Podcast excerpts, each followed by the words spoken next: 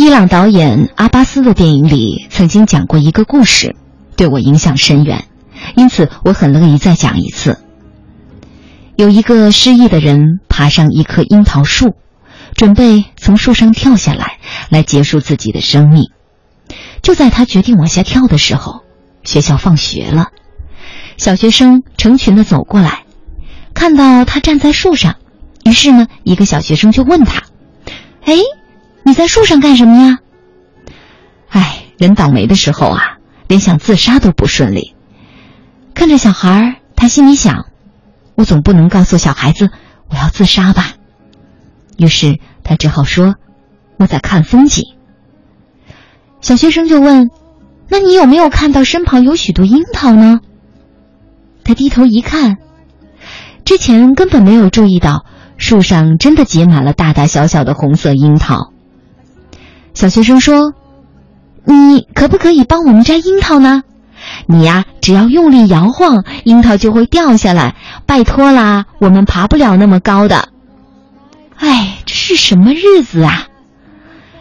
失忆的人拗不过小学生，只好答应帮忙。他开始在树上又跳又摇，很快的呢，樱桃纷纷的就从树上掉下来。小学生们全都兴奋地抢着樱桃，捡拾着樱桃。由于是放学的时间，地面上聚集了越来越多的小学生，他也被要求一跳再跳，一摇再摇，然后是小孩子的欢笑声和大呼小叫声。在一阵嬉闹之后，樱桃掉的差不多了，小学生们也渐渐的散去了。失忆的人坐在树上，看着小学生们欢乐的背影。不知道为什么，他自杀的念头一下子就没有了。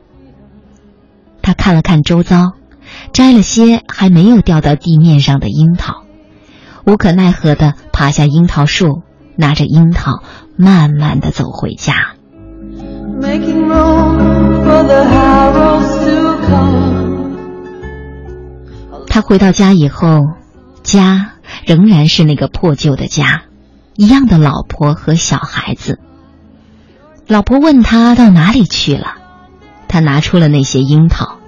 老婆露出了笑脸，没再说什么。孩子们全都又跳又叫，好高兴，爸爸带樱桃回来了。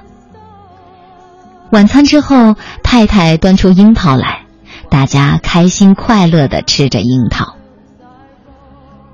看着大家。他忽然有了一种新的体会和感动。他心里想着，或许这样的人生还是可以过下去的吧。故事就是这样了。我不知道他有什么法力，可是这个故事却帮助我度过了当时的低潮和难关。后来我常常把故事告诉别人，也看到了他神奇的魔力。每当它真的发挥功用时，我就仿佛自己也尝到了樱桃的滋味。我常常在想，这个神奇的故事迷人的地方到底在哪里呢？后来我想通了几个道理。首先，它不只是一个故事。当你听过这个故事，你就像我一样，你不难发现自己的心中也有一棵樱桃树。它其实一直在那里，只是你没有发现而已。其次，当你也像电影里面的人一样，热心的用力摇晃樱桃树，摘下樱桃分给别人时，你很容易就会带给别人快乐，也会带给你自己快乐。